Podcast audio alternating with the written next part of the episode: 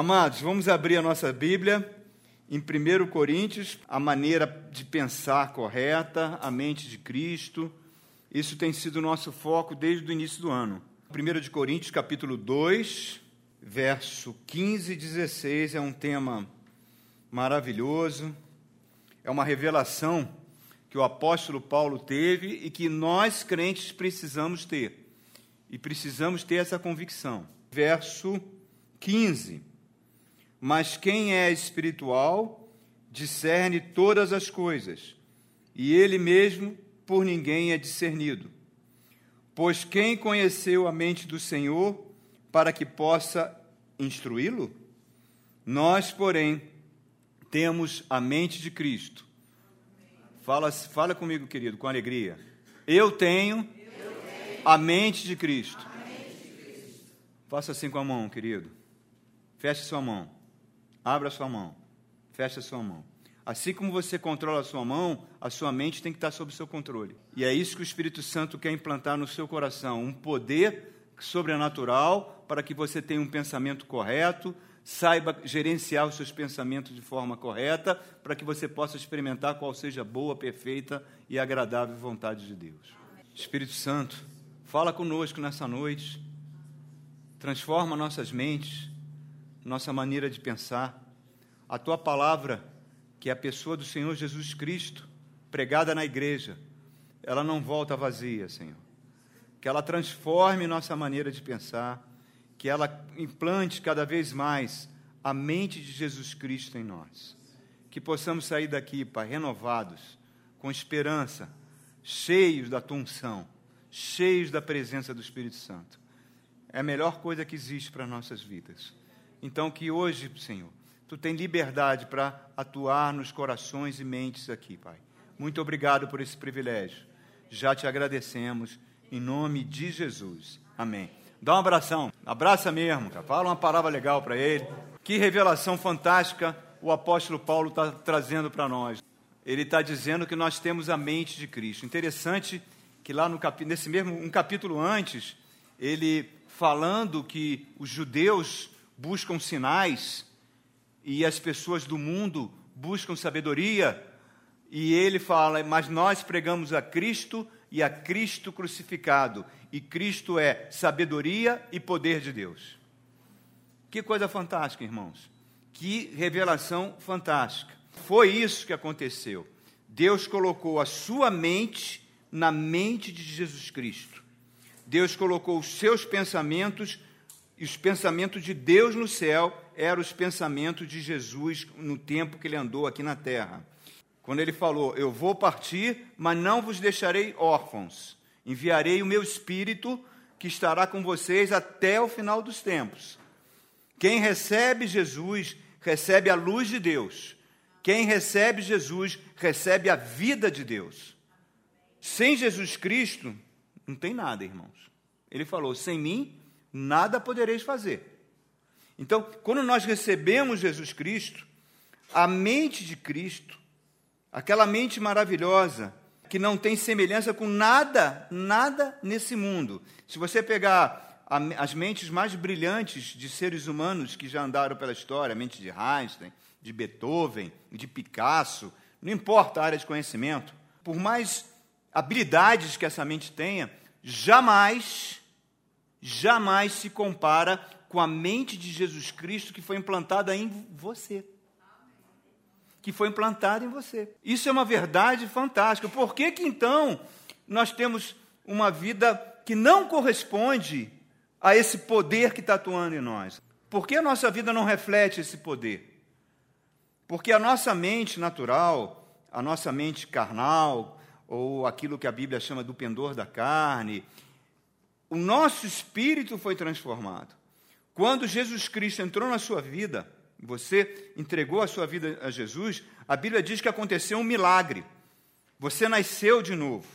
Muitas vezes as pessoas têm dificuldade para entender isso. É como se Deus estivesse no céu olhando o Wagner. O Wagner entregou a vida para Jesus. Aí Deus chega para Jesus e fala: Olha, Jesus, vamos esperar aí durante um ano para ver como é que ele como é que ele se resolve, entendeu? Vamos ver se ele vai orar mais, vamos ver se ele vai ler mais a Bíblia. Então, se daqui a um ano ele ficar legal, a gente manda o Espírito Santo para ele.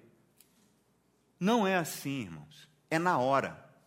É na hora que você entrega a vida a Jesus Cristo, se cumpre uma promessa que todos os santos do Antigo Testamento ansiavam, que todos os profetas que estão na Bíblia profetizaram, o Espírito Santo, o Espírito do Deus vivo, passa a morar em você.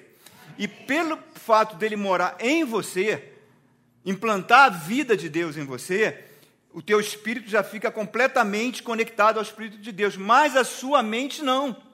A sua mente ainda precisa ser transformada. A sua mente ainda precisa ser aliada ao poder de Deus. Por isso que Paulo fala em Romanos capítulo 12, verso 2, para a gente não se conformar com esse mundo, mas transformar pela renovação da nossa mente, para que a gente experimente qual seja a boa, perfeita e agradável vontade de Deus para as nossas vidas. Se a gente não transforma a mente, você tem um poder dentro de você, mas esse poder não faz você experimentar qual é a perfeita, boa e agradável vontade de Deus para a sua vida. E qual é o instrumento? Qual é o instrumento que o Espírito Santo usa para fazer essa transformação? É isso que está acontecendo nessa noite. É a palavra de Deus pregada na igreja aquele poder sobrenatural está presente nas nossas vidas. Esse poder fez que os mártires permitissem que os leões os comessem. Os mártires foram para a fogueira porque experimentavam esse poder, sabiam da vida sobrenatural. É esse poder que está disponível nas nossas vidas, mas que tem que se tornar uma realidade. Então eu preciso da palavra de Deus. Por isso nós estamos falando, desde que começou o ano, que a mente é um verdadeiro campo de batalha. Porque a nossa natureza caída quer ter o controle da mente. As forças das trevas também, porque elas escravizam a humanidade. Por quê? Porque controla a mente das pessoas. As forças das trevas faz o que faz com o mundo porque controla a mente das pessoas. E o Espírito Santo, que agora está fazendo morada em você, quer que ter o acesso à sua mente, quer controlar a sua mente, quer implantar a mente que ele implantou em Jesus Cristo quando ele estava aqui. Lembra quando ele saiu das águas do batismo? O que, que a Bíblia fala? Que ele saiu cheio do Espírito Santo. Como é que você pode ser cheio do Espírito Santo tendo uma mente carnal? Não dá. Que a mente funciona por meio de pensamentos fluxos de pensamentos vão varrendo a nossa mente, a gente não pode parar o fluxo de pensamentos, mas a gente pode, com graças do poder do Espírito Santo, controlar esse fluxo de pensamentos, gerenciar os nossos pensamentos, para que a gente tenha sobriedade, para que a gente tenha equilíbrio, para que a gente não seja vítima de toda essa fobia que está destruindo a humanidade essa epidemia chamada depressão, chamada síndrome, essas doenças psíquicas que não param de crescer no coração do ser humano. Que atinge hoje cada vez mais jovens mais novos, crianças tendo depressão, coisa inimaginável há 30 anos atrás. Então nós precisamos desse poder.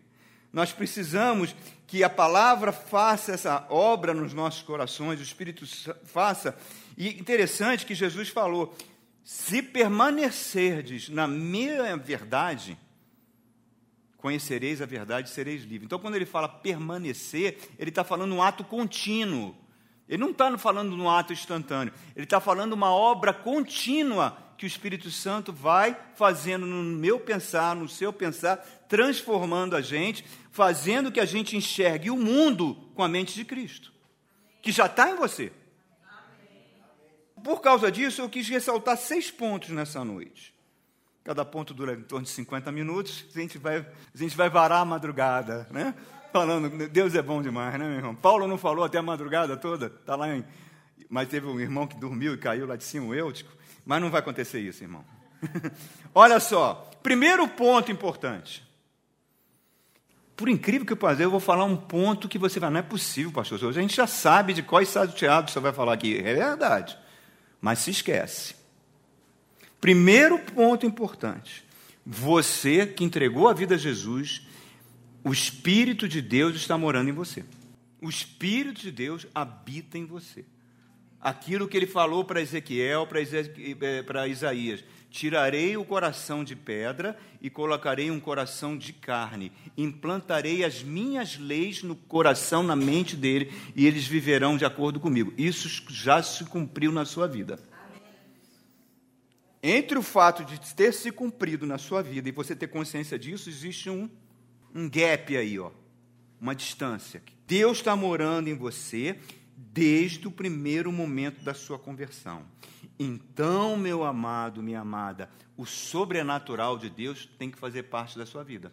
Tem que começar a navegar no sobrenatural de Deus. Você não depende mais de profetas, você não depende de ficar pulando de igreja em igreja para poder, numa igreja daquela, ser abençoado. Você não precisa fazer pequenos cultinhos, chamar pastores para vir falar contigo, para dizer a vontade de Deus. Não. Deus mora em você. Se Deus mora em você, se o Espírito Santo faz morada em você, se esse poder está trabalhando dentro de você, você não precisa mais de sinais, você não precisa mais de profecias, você não precisa mais. Você sabia que tem? Ligar para o Disque Profeta. Sabia que tem um Disque Profeta? 0800 666. Mas tem aí, meu irmão. Você liga, qual é a profecia para mim? Olha o nível que nós estamos chegando, irmãos. Você não precisa disso, queridos. Se você chegasse para mim, pastor, diz para mim qual é o principal capítulo da Bíblia que eu tinha que decorar. Antes de morrer, eu queria decorar um capítulo da Bíblia. Eu recomendaria que você decorasse Romanos capítulo 8, que é o capítulo do Espírito Santo.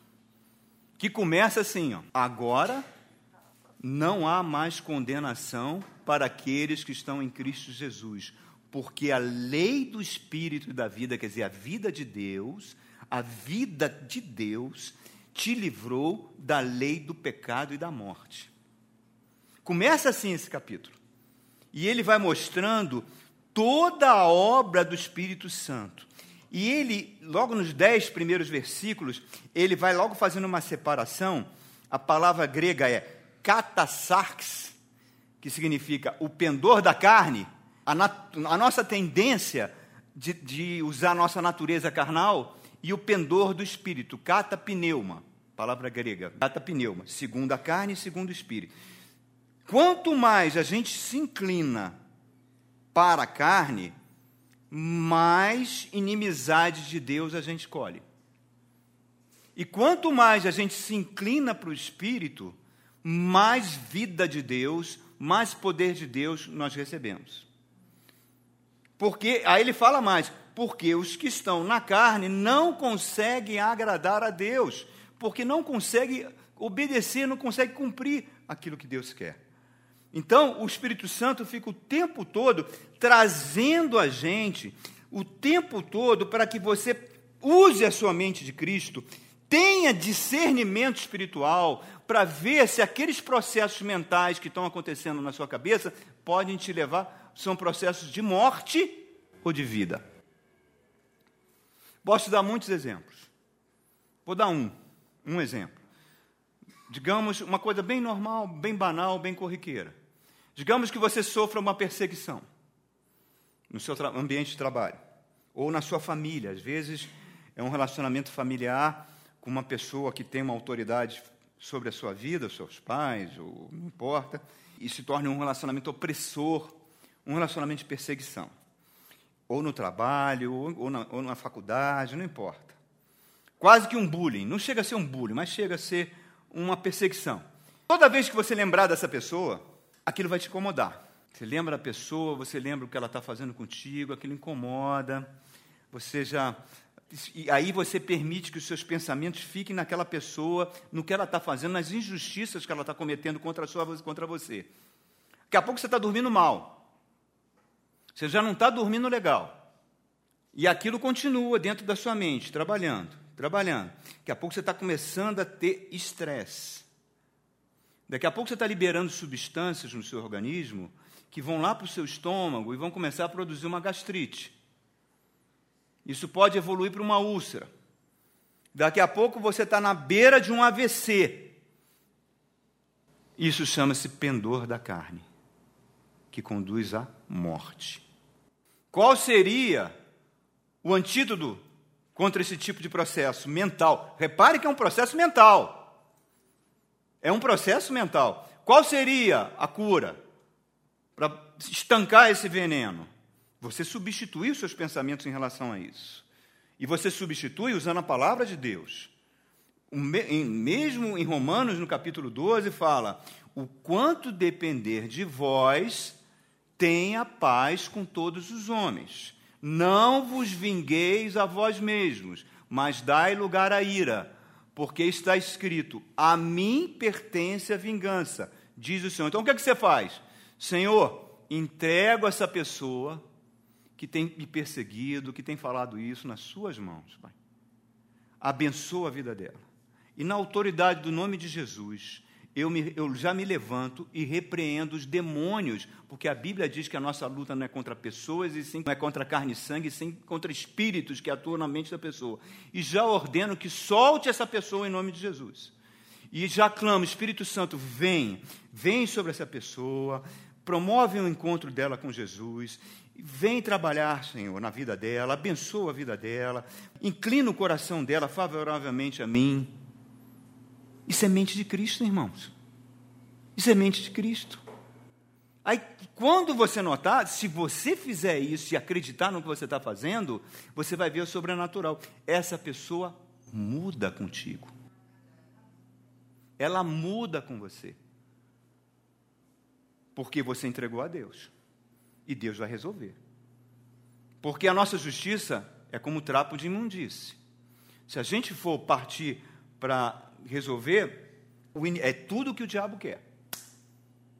É tudo que ele quer, meu irmão. É tudo que você resolva aí, parte para dentro e tal.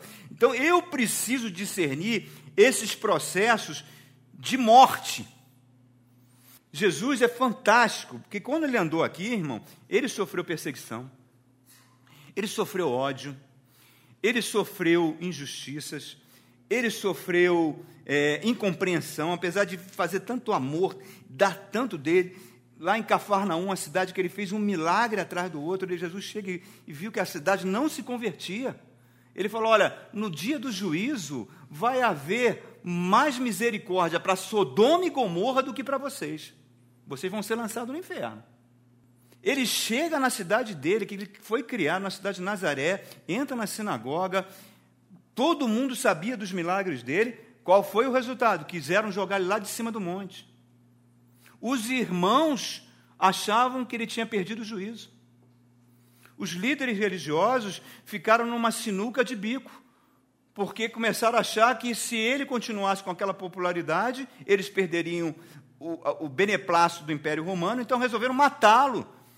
Jesus tinha todos os motivos, irmão, para ser, ser uma pessoa rancorosa, para mandar fogo do céu na cabeça dessa galera toda. Mas não era assim. Ele era uma pessoa que tinha sempre uma palavra de edificação, sempre colocando as pessoas para cima. As pessoas sentiam atraídas por ele, como uma abelha no mel, meu irmão. Cinco da manhã, quatro da manhã, a Bíblia fala que, quatro, que o dia amanhecer, nem chegava a amanhecer, já estava a galera toda sentada no chão querendo ouvir Jesus. E o que, que isso redunda? Isso redunda em paz, meu irmão. O nosso Senhor e Salvador, se medisse a pressão dele, estava lá 11 por 7. E ele estava naquele barco, o barco afundando, todo mundo desesperado, ele dormindo. Por quê? Porque a mente de Cristo nele é 100%. 100% uma mente treinada, uma mente equilibrada, uma mente pacífica. E o que, que acontece? Isso é o pendor do Espírito Santo. É isso que o Espírito Santo quer fazer na minha vida e na sua.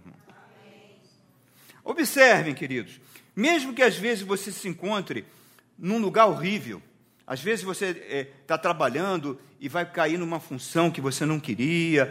Às vezes você é colocado num lugar onde ninguém te valoriza, onde o ambiente é péssimo.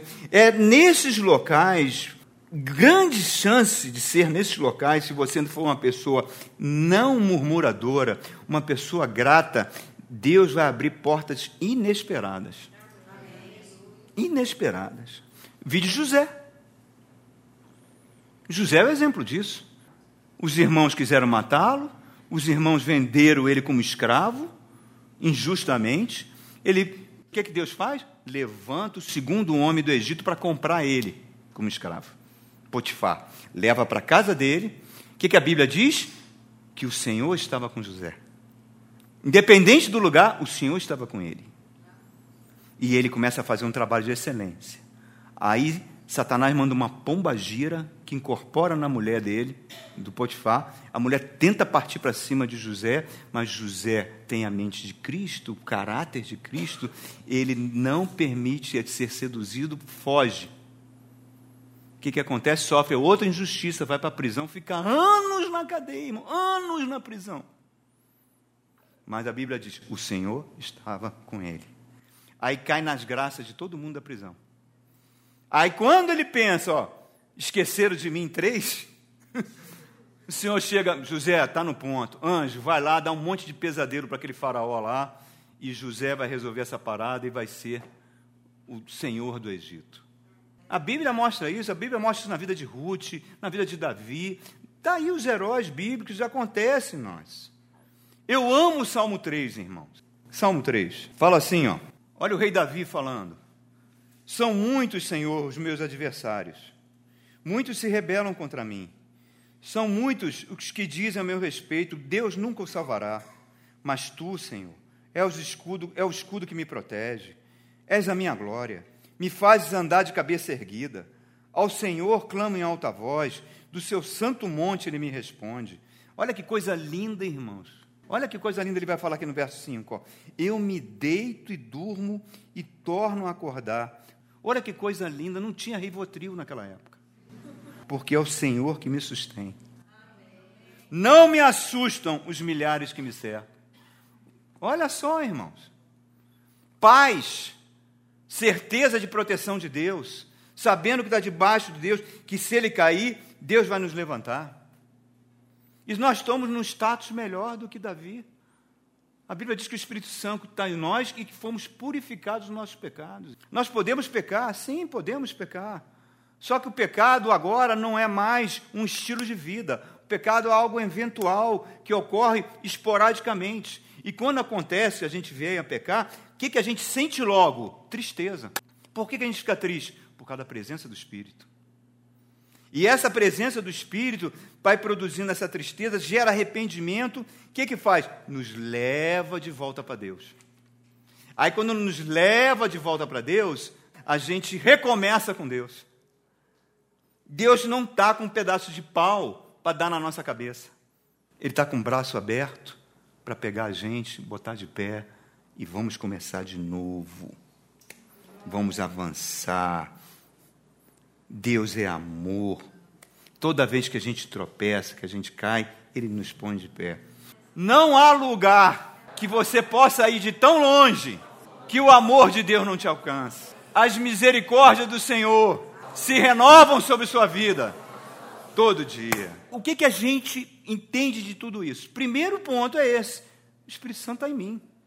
Se o Espírito Santo está em mim, consequência disso, e se o poder de Deus está em mim, eu tenho poder para que a depressão não se instale na minha vida. Eu tenho poder para que todos os processos mentais que têm trazido tanto sofrimento nas pessoas, na humanidade, cada vez mais, como síndromes, como depressões, eu tenho poder para que isso não se instale na minha mente. É claro que existem deficiências no nosso organismo, a gente vai ficando coroa, meu irmão, os hormônios vão desaparecendo. É o seguinte, muitas vezes a gente tem deficiências hormonais que pode levar a um estado depressivo. Aí você procura o médico, vê lá, faz os exames. Está tudo ok? Não tem nenhuma deficiência hormonal. Nós temos o poder para evitar que as, esses sintomas que começam a trabalhar na mente da pessoa, colocando a pessoa para baixo, tirando o ânimo de viver, a pessoa não quer sair da cama, isso vai se tornando algo cada vez mais sério, mais grave. É, é uma coisa horrorosa, horrorosa, é uma doença terrível, é uma doença mental terrível, e isso vai. Mas saiba, irmãos, que você tem o poder para que isso não se instale e não avance sobre você. Creia no que eu estou falando. Certa feita, uma irmã deu um testemunho para mim que ela estava passando por uma fase tão difícil que ela chegou até a sair de casa, ouviu aquele CD, Vencendo as Depressões, acho que tem sete anos esse CD. Ela ouviu aquele CD, acho que umas dez ou quinze vezes, e foi abençoada. E hoje de manhã, eu soube que um parente de uma irmã, ela toda vez que tentava pensar no suicídio, outra pessoa, ela ouvia essa mensagem, ouvia essa mensagem. Ela diz que chegou a ouvir mais dezenas e dezenas de vezes até que foi liberta disso. A glória do Senhor, meu irmão. O poder é o poder da palavra. Então, esse poder da palavra está nas nossas vidas. E se isso vem, irmãos, e vem, às vezes vem do nada. Às vezes você nem sabe como é que isso apareceu na sua cabeça. A Bíblia, e eu tenho plena convicção disso, que isso não está em você, isso vem de fora. São forças espirituais que lançam setas malignas na mente das pessoas. Eu vi um documentário duas semanas atrás no Filos sobre meditação. Falou uma coisa que a Bíblia fala: os pensamentos que vêm para botar a pessoa para baixo não estão na pessoa, estão fora. Eu tive essa convicção há muitos anos atrás. Quando nós somos assaltados por esse tipo de pensamentos, todos os santos de Deus o são. Não considere se você numa situação diminuída ou inferior, se você é assaltado por esse tipo de pensamento depressivo. Todos nós somos, nós estamos num ambiente hostil, nós estamos lidando com forças das trevas. Então, quando isso acontece, irmãos, a Bíblia nos dá muitos caminhos, caminhos de poder para evitar que isso aconteça. Eu vou trazer o exemplo do rei Davi o salmo que o irmão leu abriu o culto. Por favor, Salmo 143. Salmo 100, olha que salmo lindo para você decorar. 143. Ouve, Senhor, a minha oração, dá ouvidos à minha súplica, me responde. Olha Davi, Davi fazendo uma súplica. Davi indo na única fonte que pode ajudar ele, que pode tirar ele da situação do cárcere, do cárcere mental que ele se encontrava. Repare só, por tua fidelidade e por tua justiça. Mas não leves o teu servo a julgamento, pois ninguém é justo diante de ti. Então ele já fala logo: eu sou um pecador, eu não tenho justiça própria, eu dependo de ti. Aí no verso 3 ele fala: o inimigo me persegue, me esmaga ao chão, e ele me faz morar nas trevas, como os que há muito morreram. Eu creio que ele não está falando de inimigo físico, porque inimigo físico não te coloca nas trevas.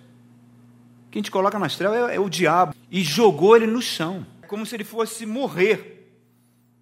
É como se ele fosse perdendo as forças para lutar contra esse poder espiritual que está atuando sobre ele. Pare, a primeira coisa então que ele faz, ele ora, ele apela, ele vai a Deus buscar a fonte de toda a justiça. Senhor, me ajuda, me ajuda, que o negócio está feio aqui.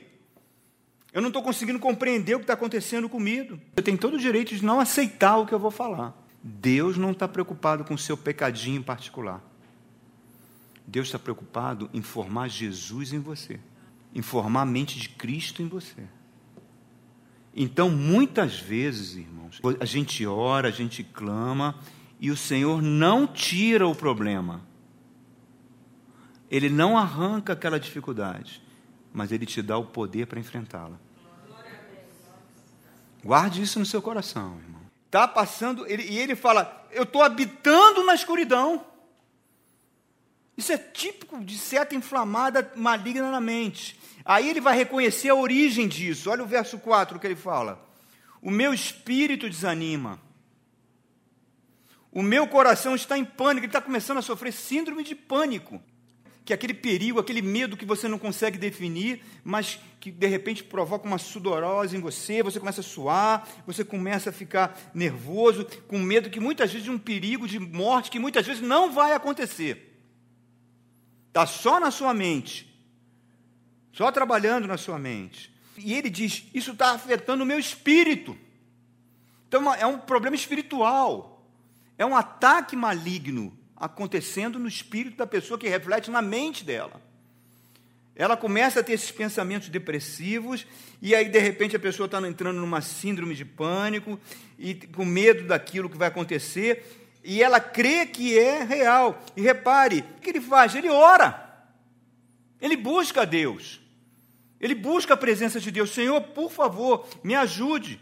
Muitas vezes as pessoas sofrem esses pensamentos suicidas. E esses pensamentos não vêm dela. Vêm de fora. Eu tinha 26 anos de idade. Eu era primeiro tenente da Marinha. Tá? Já não era um menino. Eu era primeiro tenente da Marinha, já era uma vida independente. E eu estava namorando a Cristina. E foi um namoro meio complicado. Foi complicado, muito turbulento, porque a minha cabeça não estava boa. Eu não tinha Jesus. Eu andava dentro do, do esoterismo, trabalhava no Rosa Cruz, fazia meditações, dessas meditações todas aí que, que falam por aí, fazia tudo isso, irmão. Não conhecia o Senhor Jesus. E um dia entrei num estado de pânico e depressão tão grande que eu cheguei em casa, eu sentei na frente da janela e falou: "Vou pular". Eu pular aquela janela e dar fim à minha vida foi algo extremamente natural. Eu falei, eu estava tranquilo com relação a isso. Eu falei, eu vou acabar logo com esse sofrimento, estou causando sofrimento nas pessoas, estou causando sofrimento na Cristina. Extremamente calmo. E eu me lembro que eu peguei uma cadeira, fiquei de frente para a janela, fechei os olhos e eu falei: Senhor, eu sempre tive sede de Deus. Eu vou ficar quieto aqui dois, três, quatro minutos. Deus, se tu existe, tira isso de mim. Só falei isso, irmãos. Mas eu estava convicto que eu ia pular. Fiquei quatro minutos, fechei os olhos, respirando. Quando eu abri os olhos, quatro minutos depois, eu falei: que absurdo eu pensar isso. Como eu pude pensar um negócio? Foi tão, irmão, foi tão cristalino aquilo, tão palpável. Eu tive a plena convicção que aquilo não estava vindo de dentro de mim. Eu tive a plena certeza que aquele pensamento suicida estava vindo de fora. Eu falei, meu Deus, qual, que besteira eu ia fazer? Meu Deus, como isso pode acontecer? Eu só fui entregar a vida a Jesus quase 10 anos depois. Mas se aplica aquilo que está em Colossenses 3 como eleitos de Deus, santos e amados. Eu creio na eleição. Eu creio que Deus já tinha um propósito na minha vida, como tem na sua. Você, já, você é uma eleita, você é um eleito de Deus, santo e amado. Então você pode estar no maior buraco negro, irmãos. O diabo fazendo tudo para te jogar no chão, para te pisar, para te esmagar. Deus não permite porque Ele tem um propósito para cumprir na tua vida. E foi isso que aconteceu. Quantos anos passaram, irmãos? Eu vivi isso na carne. Deus permitiu essa experiência, irmão, para eu sentir que, que tipo de poder que eu estava lidando.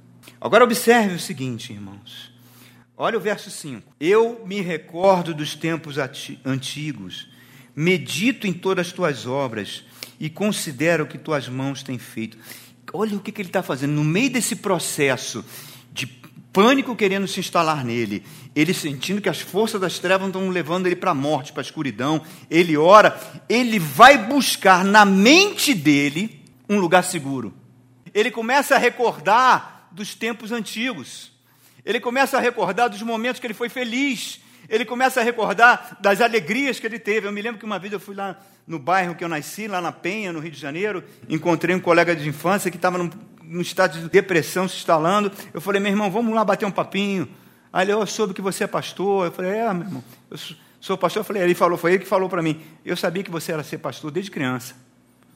Eu falei, mas então, mas se lembra quando a gente corria aqui atrás de borboleta, cara? Olha ali a casa do, olha lá a casa do seu Joaquim que a gente pulou o muro para roubar manga e ele fiou a bolacha na gente. Aí ele começou a rir e se lembrar, ele falou: "Cara, como a gente era feliz naquele tempo". Eu falei, é isso. Tá vendo? Eu falei para ele, está vendo essa felicidade que você está buscando na sua mente? Guarda ela, guarda ela. Tira o foco dos problemas. Tira o foco do que está te angustiando. Tira o foco disso e coloca o foco em Deus. É Jeremias olhando a cidade de Jerusalém destruída, as mulheres violentadas, os velhinhos, as crianças mortas. Ele fala: Quero trazer à memória aquilo que me dá esperança. Não quero ver esse monte de coisa ruim, não quero que essas notícias ruins, não quero ser viciado em internet que só traz coisa ruim, viciado em telejornal que só traz coisa ruim. Não, eu quero tirar essa coisa na minha mente, quero ver coisa que me dê alegria, o um momento que eu dançava, o um momento que eu, que eu pulava, que eu festejava a vida. Celebra a vida, irmão. Pior coisa que tem é um crente que não celebra a vida. E o Espírito Santo mora nele, mas parece um, um girimum dentro de gaveta, irmão. É um horror. Celebra a vida. A vida está pulsando em você. O que, que acontece quando você faz isso? As suas emoções mudam. E quando as suas emoções mudam, os pensamentos vão junto. Você começa a sentir alegria. Aí os pensamentos vão vindo. Aí ele entra no verso 6. Estendo as minhas mãos para ti como a terra árida, tenho sede. Ele entra no estado de louvor e adoração. Olha como ele está evoluindo. Ele saiu da síndrome de pânico, já está levantando, trouxe à memória coisas boas, já está adorando o Senhor, é a hora de falar em línguas, é a hora de abrir a boca, falar os mistérios de Deus. Isso é uma bomba em cima dos demônios. Apegai-vos a Deus e o diabo foge de você mesmo. Aquilo vem, aquilo é poder e o lugar certo é a igreja. A igreja é isso. Vocês estão, sentindo o que eu estou sentindo? Sim ou não? Eu sinto aqui, eu, eu não sei, é como se eu estivesse comendo uma comida muito boa, um alimento gostoso. Isso é o alimento que a palavra faz no espírito da gente. Ela produz essa, essa sensação de saciedade.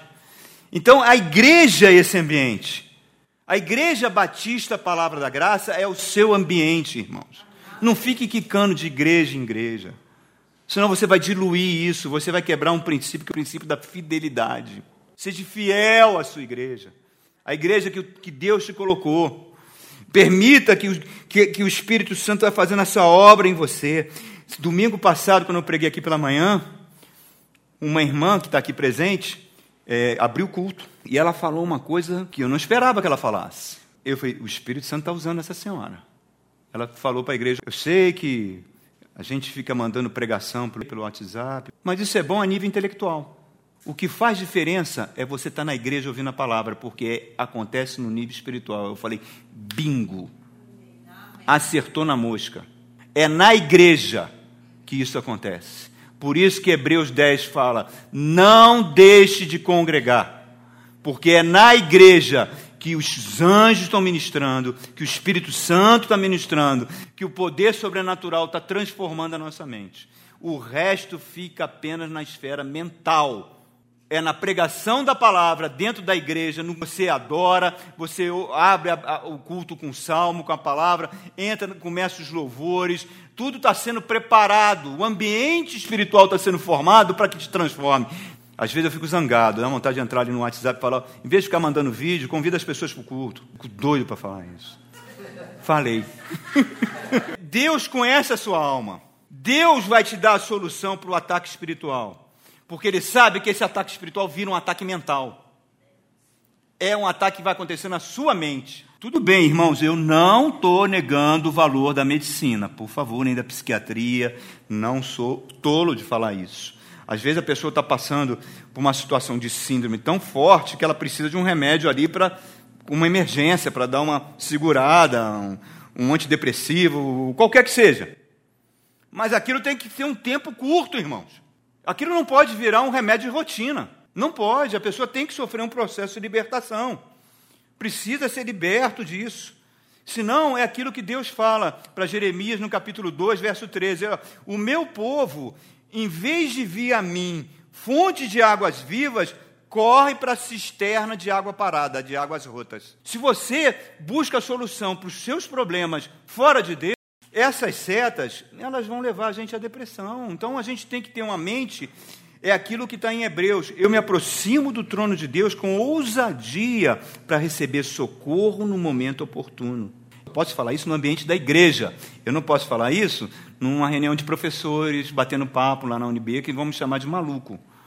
Mas eu falo isso aqui no ambiente da igreja porque eu vivo isso. Se você ver lá em Mateus capítulo 4, quando Jesus vai para o deserto, passa 40 dias de fome e Satanás vem tentar ele, e ele consegue travar uma batalha como homem, não como Deus, contra Satanás usando a palavra, a Bíblia diz que parece que Jesus ficou esgotado, porque fala: os anjos vieram e o consolaram. Depois você olha lá. Quando ele está no Getsemane, suando gotas de sangue, o que a Bíblia fala? Os anjos vieram e ministraram para ele. O que, que a Bíblia fala dos anjos? São espíritos ministradores para os que vão herdar a salvação. Quem vai herdar a salvação? Então os anjos ficam assim ansiosos para ministrar poder para que você vença esses poderes mentais malignos que estão querendo te derrubar, irmãos. Deixa Deus agir, meu irmão. Deixa o Espírito Santo agir. Verso 8 desse salmo. Faz-me ouvir o teu amor leal pela manhã, pois em ti confio. Mostra-me o caminho que eu devo seguir, pois a ti elevo a minha alma. Repare só, ele está ele tá aprendendo a ouvir a voz do Espírito Santo. Ele acorda pela manhã, fica tranquilo, Senhor, fala comigo, fala comigo. Aí acontece o verso 9: Livra-me dos meus inimigos, Senhor, pois em ti eu me abrigo. O esconderijo do Altíssimo. Ele está se colocando debaixo das asas de Deus, ficando calmo ele está tirando o foco dos problemas, colocando o foco em Deus. Às vezes o irmão está passando por uma luta, tem um problema grave. Fala, pastor, estou com esse problema grave, se isso não resolver, se isso não acontecer, o que, que vai ser? O que, que... Calma, meu irmão, calma. O Senhor é contigo. O Senhor não vai te desamparar. Fica calmo. Não deixe que a ansiedade venha. Tira o foco do problema, para de pensar no problema, para de pensar nesse problema e passa a pensar em Deus. Senhor, eu sei que tu vai me dar a solução. Aprenda a dormir dentro de barco que está agitado pelo mar, irmãos. Jesus fazia isso. Então a gente tem que. Isso é o que? Uma disciplina mental. É um processo mental. E aí eu chego no terceiro ponto da nossa mensagem. Ter a mente em Deus significa eu meditar nas obras de Deus. Olha só o que, que Isaías fala, por favor. Olha Isaías 26, um verso conhecido e tão lindo, tão bonito. Isaías 26, olha o verso 3.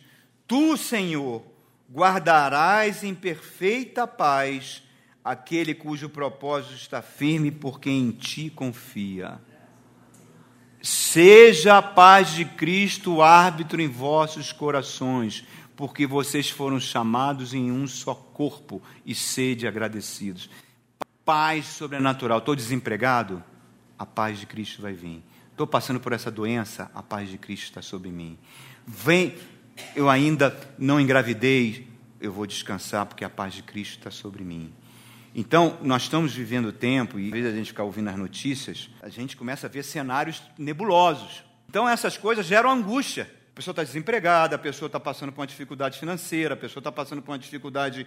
Todas essas coisas vão produzindo um ambiente mental para que o diabo lance uma seta. E aí a pessoa cai. O que, que ele está falando para a gente? Jesus se isolava para ter comunhão com o Pai. Falava. Às vezes a Cristina chega para mim e fala comigo e fala: Você está me olhando, mas você não está prestando atenção no que eu estou falando. Eu falo, mas você não está me ouvindo. Seu olho está vidrado porque por quê? Porque tua cabeça está em outro lugar. Então o que acontece? Eu não tive comunhão com ela. Não tive comunhão com ela, porque ela falou e eu não escutei. E isso acontece com o nosso relacionamento com Deus. A gente ora, começa a falar, falar, falar, falar. Senhor, obrigado, tchau, levanta. Cadê a comunhão? Ele está querendo falar contigo. Ele está querendo falar no seu espírito. Fica quietinho. Fica quietinho. Aguarda, ele vai trazer pensamentos que vão trazer conforto, consolo, solução. Buscar essa fonte, pensar nele. Às vezes a gente pode estar numa sala, a pessoa está na tua frente, na poltrona na tua frente, conversando, conversando, conversando contigo, e você ali, de repente a pessoa levanta e fala: O que foi mesmo que ela falou? Eu sei que ela falou alguma coisa. Não tive comunhão com a pessoa. E com Deus não pode ser assim, porque ele fala baixo, irmão. Ele fala quietinho, ele fala com calma. É aquilo que Paulo fala: ore sem cessar. Ponto 4. Saber que é amado por Deus, igualzinho eu sou amado, como Jesus era amado. Porque às vezes parece que a gente não entende que Deus nos ama. E se Ele nos ama, Ele cuida de nós. E se Ele cuida de nós, cuida da nossa família. Se eu tenho a certeza que Deus me ama, tenho a certeza que eu posso enfrentar qualquer problema. Que eu vou vencer qualquer problema. Quando eu não tenho essa certeza que Deus me ama, o diabo encontra espaço. O diabo me ataca mais. E por isso você vê tantos crentes desequilibrados. Crente tomando remédio tarja preta assim. Crente desequilibrado, crente com medo do futuro, crente correndo para o profeta, vai na igreja A, vai na igreja B, faz, faz campanha, não sei o que, faz campanha, não sei o que lá. Sossegai e sabei que eu sou Deus. Isso exige ó, fé, e a fé é um processo mental também, irmãos. Vai expulsando o medo, vai expulsando a culpa, por mais terrível que seja o pecado que você cometeu. Saber que Deus te ama, você foi feito justiça de Deus, a culpa de um erro passado vai corruir e os demônios vão levar vantagem. Então você é liberto disso, você libera perdão, assim como o Senhor nos perdoando. E você fica sabendo, irmãos, que cada dia que passa, você se tornou uma pessoa melhor. Aí no ponto 5, para a mente de Cristo começar a bombar, suportai-vos uns aos outros. Colossenses capítulo 3, suportai-vos uns aos outros. Perdoai-vos mutuamente, assim como o Senhor vos perdoou. E acima de tudo esteja o amor, que é o vínculo da perfeição. Que palavras lindas. Aprender a falar as coisas boas que as pessoas têm. Em vez de falar dos defeitos, falar das coisas boas, falar das qualidades. Em vez de ficar só apontando e fica aquela guerrinha dentro de casa, um falando do defeito, um falando que aquilo parece um sangramento, é aquele sanguinho que vai escorrendo sabe? e não para acusação daqui, acusação dali, só enfraquecendo as pessoas, enfraquecendo. Vamos aprender a amar. A vida já é difícil, irmãos. Vi, o viver já é algo difícil. Esqueço uma vez uma, uma faxineira, que é a faxineira que faz a faxina aqui no templo, a Arli, houve um tempo que ela fazia lá em casa. Ela estava fazendo a faxina, ela levou a filhinha dela, a filhinha estava brincando, e a mãe passando aspirador na casa, fazendo a faxina. De repente, a, ela fala assim, bem baixinho, a menina devia ter uns seis anos. Fala bem baixinho, mãe, eu sou feia. Disseram que eu sou feia. A mãe desligou, desligou, parou tudo. Veio, ficou de joelhos na frente da menina, a menina sentada assim, no, no em cima de um puffzinho, ficou sentada nos olhos dela, falou: Não, querida, você é linda, você é uma princesa, você vai ser a moça mais bonita quando crescer. Ela, ah, mamãe, tem razão. Olha que Deus falando. Por que, que a gente não cria esse hábito? Quando você pensar amorosamente sobre alguém, você vira imã. Você atrai pessoas. Por que as pessoas se sentiam atraídas por Jesus? Porque ele pensava amor para as pessoas. As pessoas chegam junto. Uma das características mais difíceis do Espírito Santo implantar no nosso coração é a tolerância. A tolerância é uma das características mais nobres do ser humano e mais difíceis de ser implantada. Uma pessoa tolerante é uma pessoa compreensiva. Tolero o pecador, eu não tolero o pecado. Jesus sentava com a prostituta, mas não se prostituía. Jesus sentava com o ladrão, mas não roubava. E aí eu sou compreensivo, eu sou amoroso, eu sou uma pessoa aberta, eu sou uma pessoa paciente.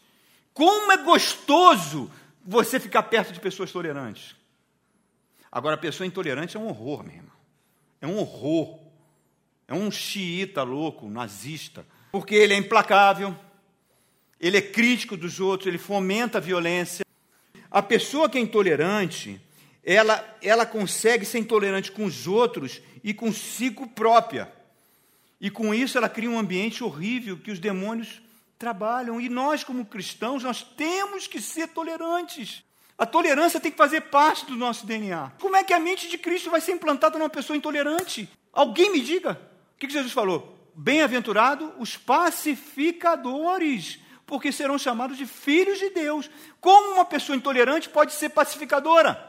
Você conhece uma pessoa intolerante que é pacificadora? Nunca.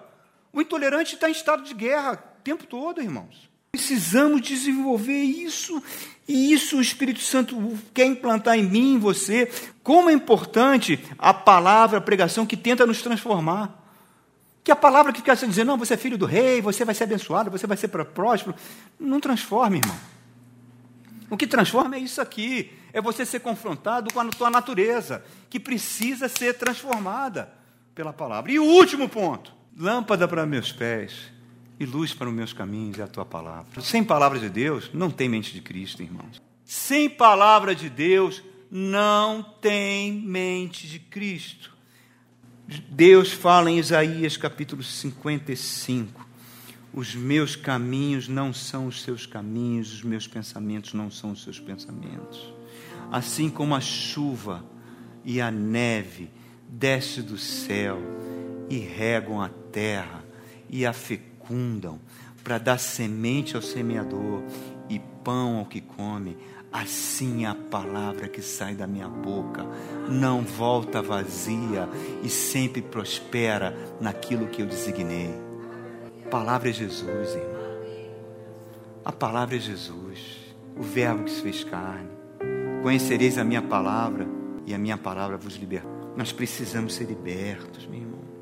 Tem tesouros escondidos na palavra se você quiser abrir a sua Bíblia no último versículo, lá em Tiago, no capítulo 1, Tiago, capítulo 1, os tesouros, a palavra nos purifica, a palavra nos rejuvenesce.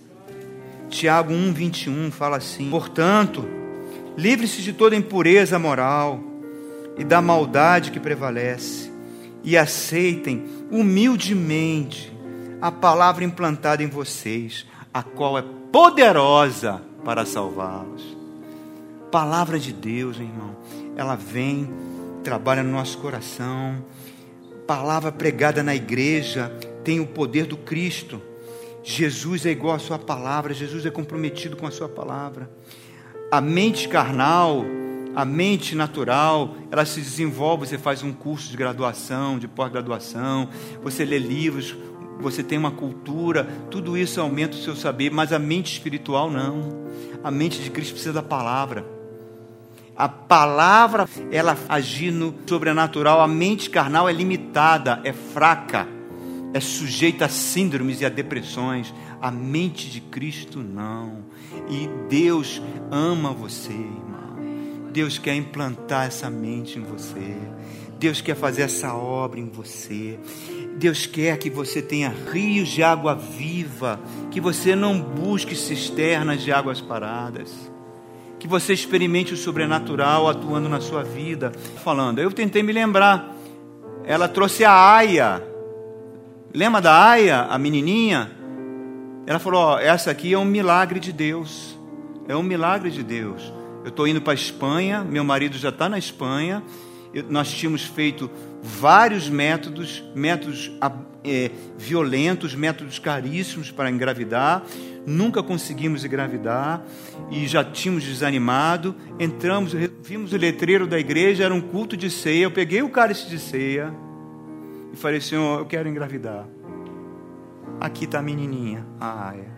Aí ela vira para a igreja e fala: Eu estou indo para a Espanha, mas eu quero que todo mundo na igreja saiba que essa igreja tem poder.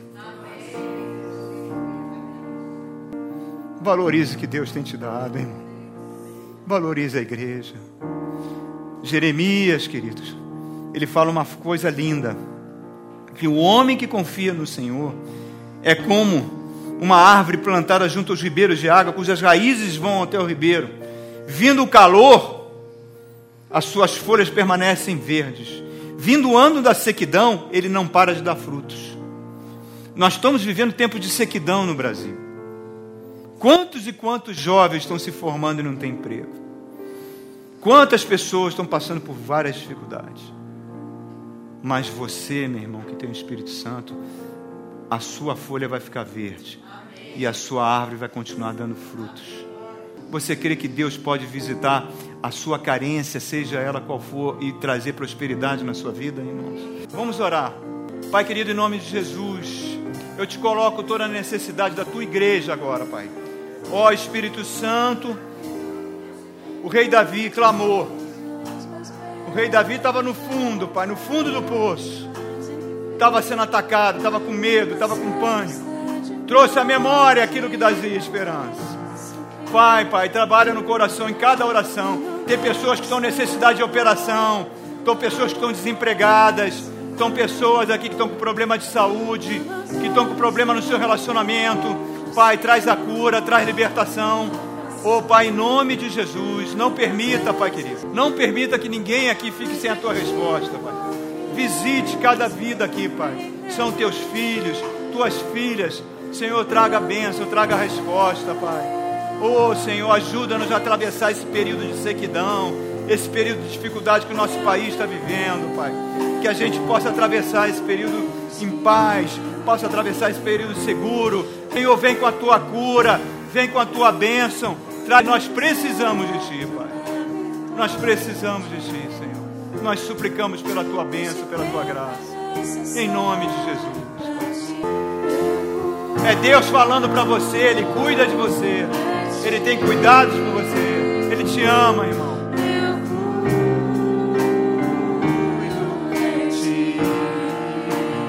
Aleluia! Deus é bom, irmão.